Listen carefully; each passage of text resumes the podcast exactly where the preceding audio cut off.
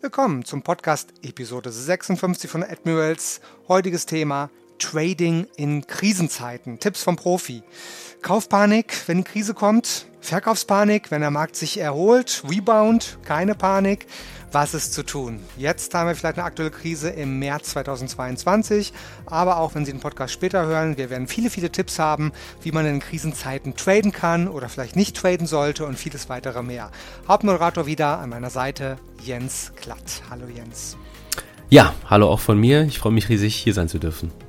Mein Name ist auch Jens, Jens Schonowski und gleich geht es los. Hier ist das Börsen- und Tradingwissen zum Hören.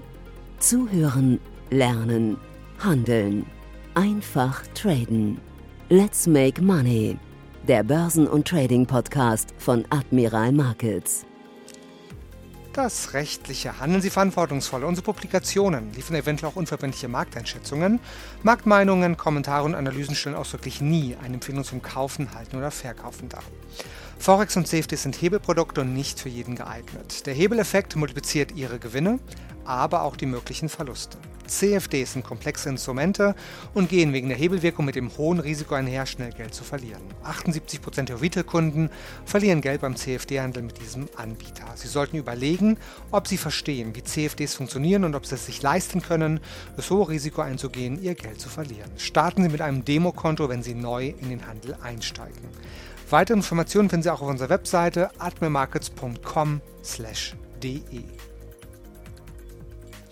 Also, worum geht es? Krisen. Krisen gibt es immer wieder an den Märkten. Deswegen ist es gut, sich einmal damit zu befassen, um dann vielleicht besser alles einschätzen zu können und besser überlegt traden zu können.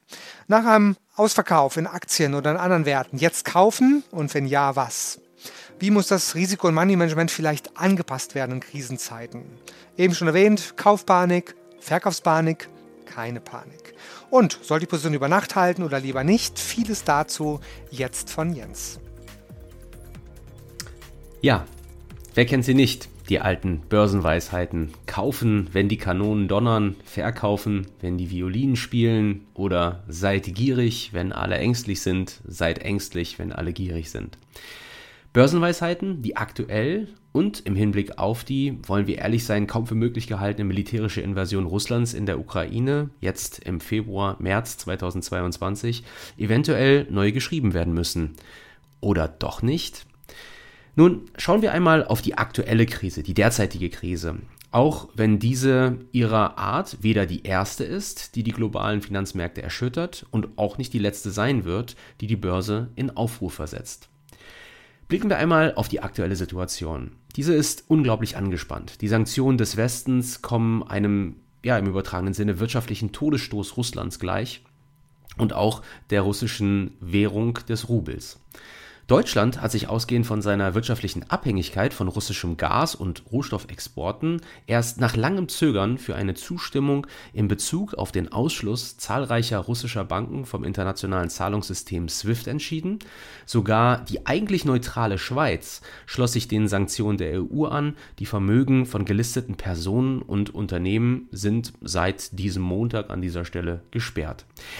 Zeitgleich reagierte die russische Notenbank, wies Marktteilnehmer an, für russische Assets keinen Markt mehr zu stellen, sprich ausländische Investoren in russischen Aktien wie zum Beispiel Gazprom können zum Beispiel derzeit keine Aktien verkaufen, haben dazu keine Möglichkeit, wodurch die russische Notenbank wiederum sich eine Stabilisierung der sich immer schneller drehenden Abwärtsspirale am russischen Aktienmarkt und des russischen Rubels erreichen will. Der russische Rubel verlor gegenüber dem US-Dollar am Montag, nachdem die Sanktionen der EU bekannt wurden, in der Spitze mehr als 40 Prozent.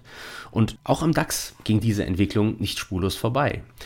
Der deutsche Leitindex eröffnete 400 Punkte unterhalb seines Schlusskurses von Freitag zuvor, verlor dann im Nachthandel weitere 300 Punkte, nur um dann im späten Nachmittag und mit Unterstützung der US-Märkte 600 Punkte höher zu handeln und den Handelstag dann wiederum erneut 200 Punkte tiefer von diesen Hochkursen zu beschließen. Kaufpanik, Verkaufspanik und alles in nur rund 18 Stunden. Da gilt es vor allem erstmal keine Panik zu haben. Lassen wir nämlich mal die Emotionen und den starren Blick auf die aktuellen Verwerfungen an den Finanzmärkten generell einfach ein wenig außen vor, atmen tief ein und aus und fragen uns dann traderspezifische Dinge, wie zum Beispiel, ist jetzt Chance-Risiko-Verhältnis technisch ein attraktives Einstiegsniveau erreicht? Oder wie muss ich eben mein Risiko-Money-Management anpassen, um in Zeiten hoher Volatilität dennoch ruhig schlafen zu können? Kommen wir mal zur ersten Frage. Jetzt kaufen und vor allem natürlich auch, wenn ja, was soll ich dann kaufen?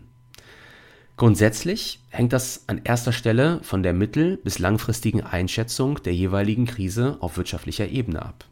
Nehmen wir jetzt die aktuelle militärische Eskalation in der Ukraine. Die Sanktionen für Russland sind massiv und der russische Aktienmarkt wird sich von den jüngsten Abschlägen vermutlich viele Jahre nicht erholen. Aber auch hier in Europa, zum Beispiel in Deutschland, wird es eventuell einen sogenannten Bumerang-Effekt geben. Die russische Wirtschaft ist für Europa und vor allem für Deutschland ein wichtiger Partner und besonders deutsche Unternehmen können von den Sanktionen härter getroffen werden als andere. Das überrascht tatsächlich auf den ersten Blick.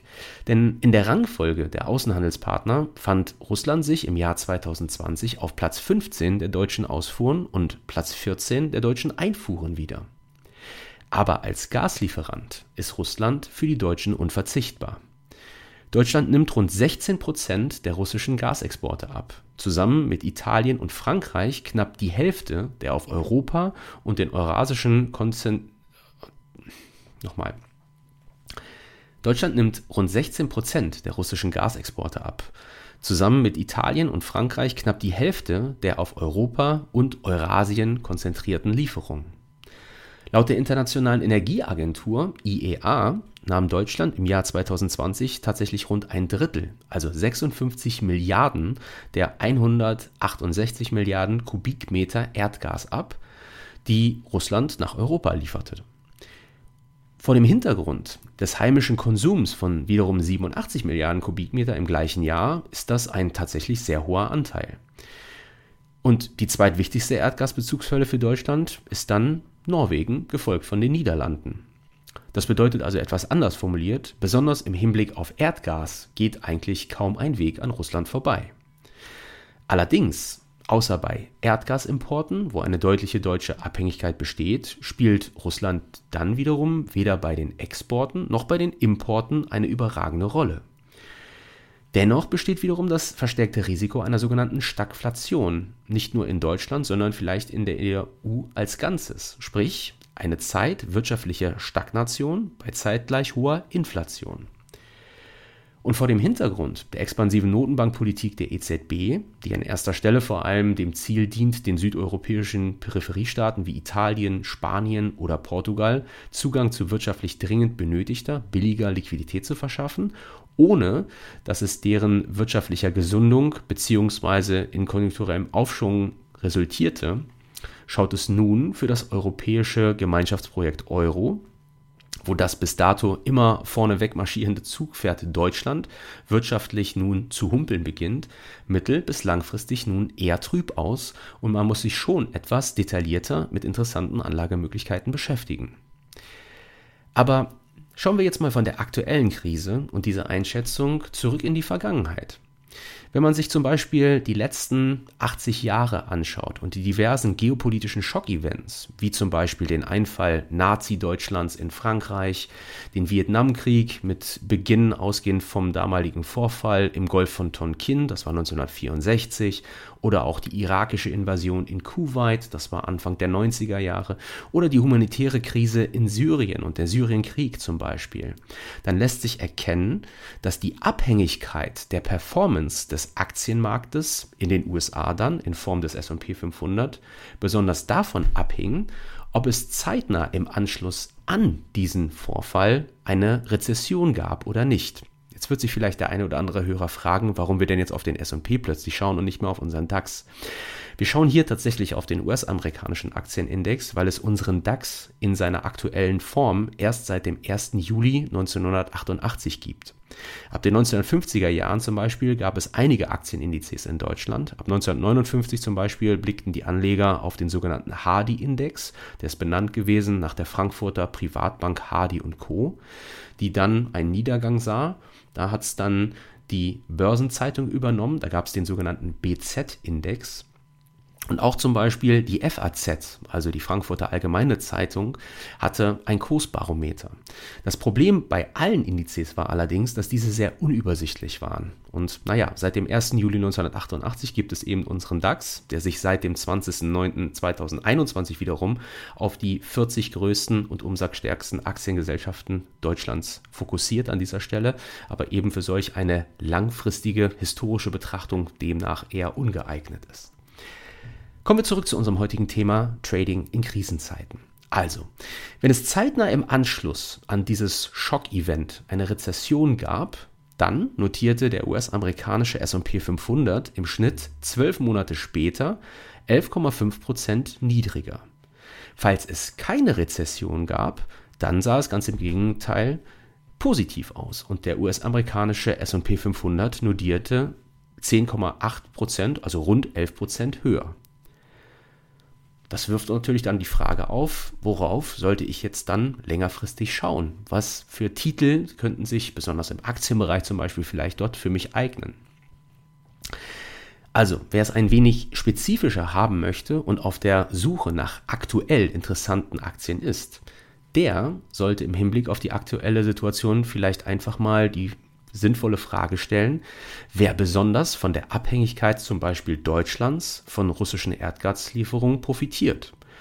Meine Antwort wäre, das dürften Unternehmen sein, die sich auf regenerative Energiequellen fokussieren. Erinnern wir uns hierzu an einen früheren Podcast, den wir damals mal hatten zum Thema Autobauer und wo wir einen ganz speziellen Fokus auf zum Beispiel Tesla geworfen hatten. Das könnte zum Beispiel ein Titel sein, der dort in diesem Bereich von Interesse ist.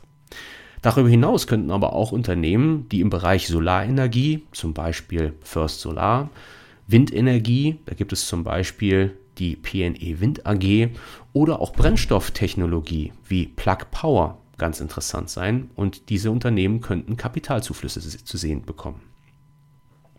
In Deutschland könnte zudem die fast schon historische Rede, möchte man sie bezeichnen, von Bundeskanzler Scholz am 27. Februar 2022 im Bundestag wegweisend für einen bestimmten Wirtschaftsarm sein.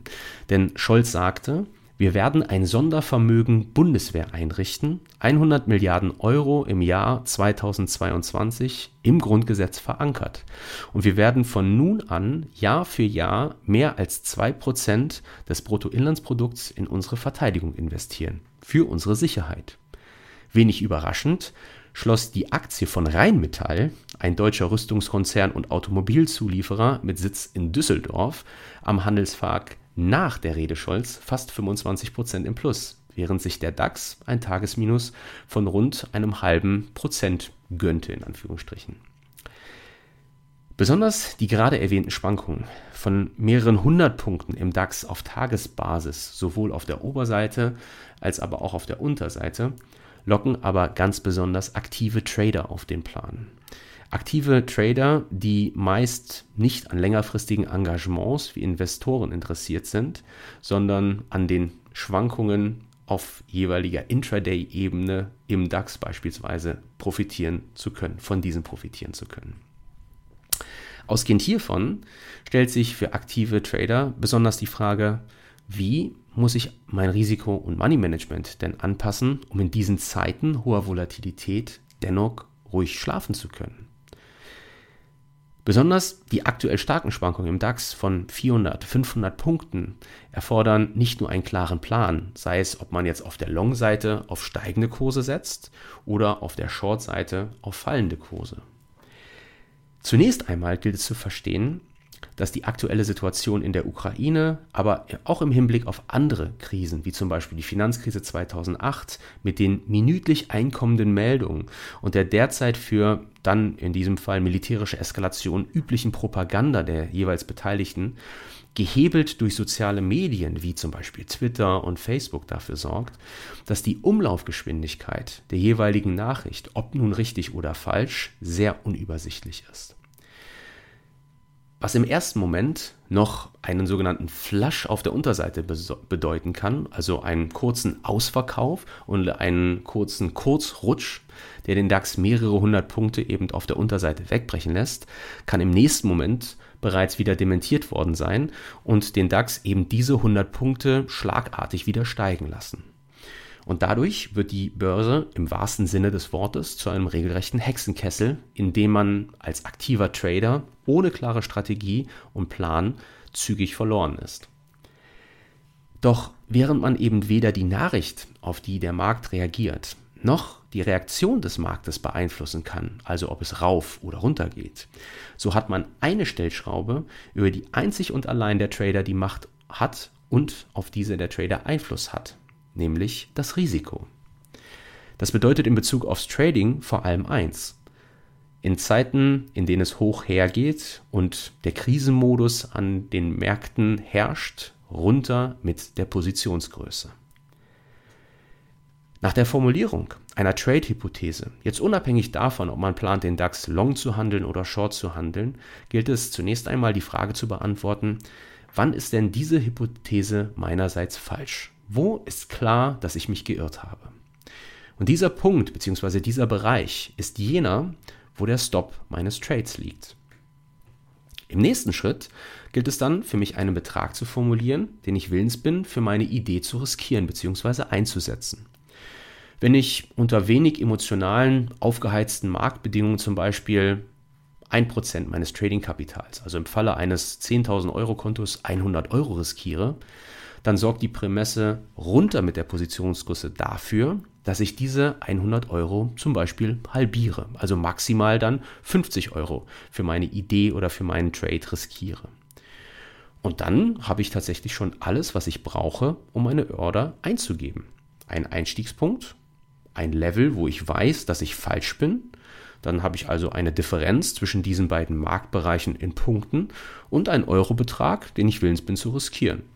Diesen Eurobetrag nehme ich, teile ihn durch die ermittelte Punktzahl und erhalte dann meine zu handelnde Positionsgröße. Das Tolle ist nun, sollte die sich ergebende Positionsgröße kleiner 1 sein, ist das tatsächlich kein Problem, denn bei Admirals zum Beispiel kann ich sogenannte Fractionals handeln, also im Falle von Aktien sogenannte Teilaktien, aber auch Bruchstücke von CFDs. Und das sowohl long als auch short, was mir eine tolle Möglichkeit bietet, mein Risiko ganz akkurat zu kalkulieren. Also mal angenommen, ich bekomme hier für meinen DAX eine Positionsgröße von 0,4 ausgegeben, dann könnte ich zum Beispiel eine Position eingehen, wonach ich dann 0,4 DAX CFD kaufe, zum Beispiel, wenn ich auf steigende Kurse setzen möchte, und dann mit einem Punkt Veränderung im DAX 40 Cent eben entsprechend in meiner Equity eine Bewegung sehe. Nun allerdings das große Aber. Ruhig schlafen kann ich deswegen nicht unbedingt, besonders wenn ich im DAX, im DAO, auch in Gold oder auch Devisen, aber auch in Aktien ganz besonders eine Position über Nacht halte. Beziehungsweise im Hinblick eben auf Devisen eine Position auch übers Wochenende halte an dieser Stelle.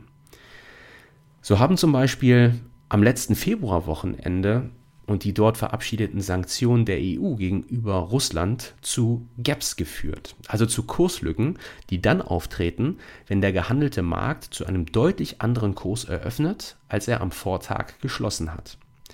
Und das ist ein Risiko, was ich schwer bis tatsächlich sogar gar nicht kalkulieren kann.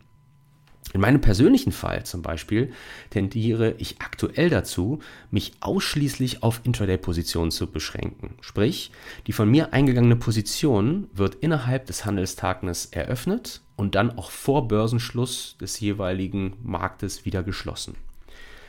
Eventuell, wenn die Situation es hergibt, dann swinge ich eine Position über Nacht. Also das bedeutet, ich nehme dann an dieser Stelle einen wenigstens Teil mit in den nächsten Handelstag. Allerdings habe ich dann in dieser Aktie bereits über den vorigen Handelstag diverse Teilgewinnmitnahmen realisiert und nehme nur einen Teil über Nacht in den nächsten Handelstag, also maximal 25 Prozent der ursprünglichen Position. Das könnte man sich so vorstellen, ich kaufe zum Beispiel 100 Aktien von Apple und dann würde ich über Nacht maximal 25 Aktien in den nächsten Handelstag mitnehmen, sofern sich die Position für mich entwickelt und hätte dann bis zu diesem Moment, wo die Börse schließt und ich diese 25 Aktien mit in den nächsten Handelstag nehme, schon bereits auf 75 Aktien Apple an der Stelle eben Gewinne über den Tag realisiert. Fassen wir zusammen.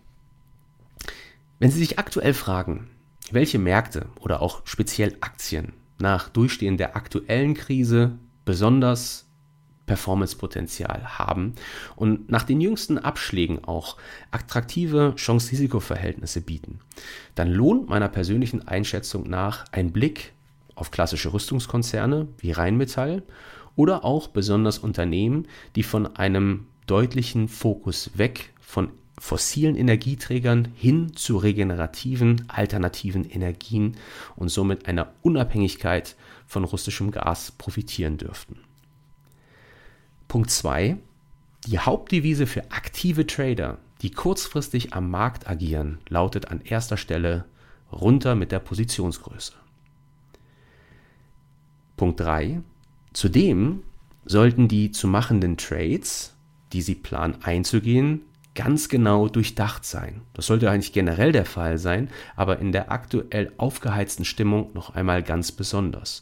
Und Sie als Trader sollten sich fragen, wo Sie mit Ihrer Einschätzung falsch liegen, also wo Ihre Hypothese, Ihre Trade-Hypothese nicht mehr gegeben ist.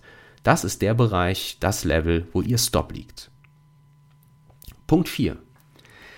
Aktive Trader sollten grundsätzlich vermeiden, Positionen über Nacht zu halten, da während die Börse geschlossen ist, das Risiko marktbewegender Nachrichten besonders groß ist und es dann zu schwer kalkulierbaren Gaps, also sogenannten Kurslücken kommen kann. Und Punkt 5. Eventuell bietet es sich an, eine Art Guerilla-Trading-Taktik zu fahren.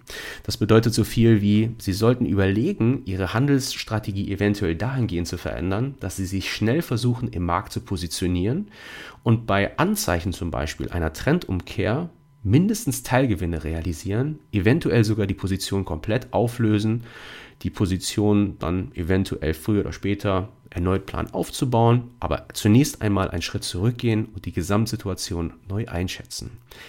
Wir als Privatanleger haben nämlich ausgehend von unserer relativ kleinen Positionsgröße die Möglichkeit, uns schnell im Markt zu positionieren und nicht nur Long und Short zu gehen, sondern diese Long- und Short-Positionen auch schnell eben wieder abzubauen.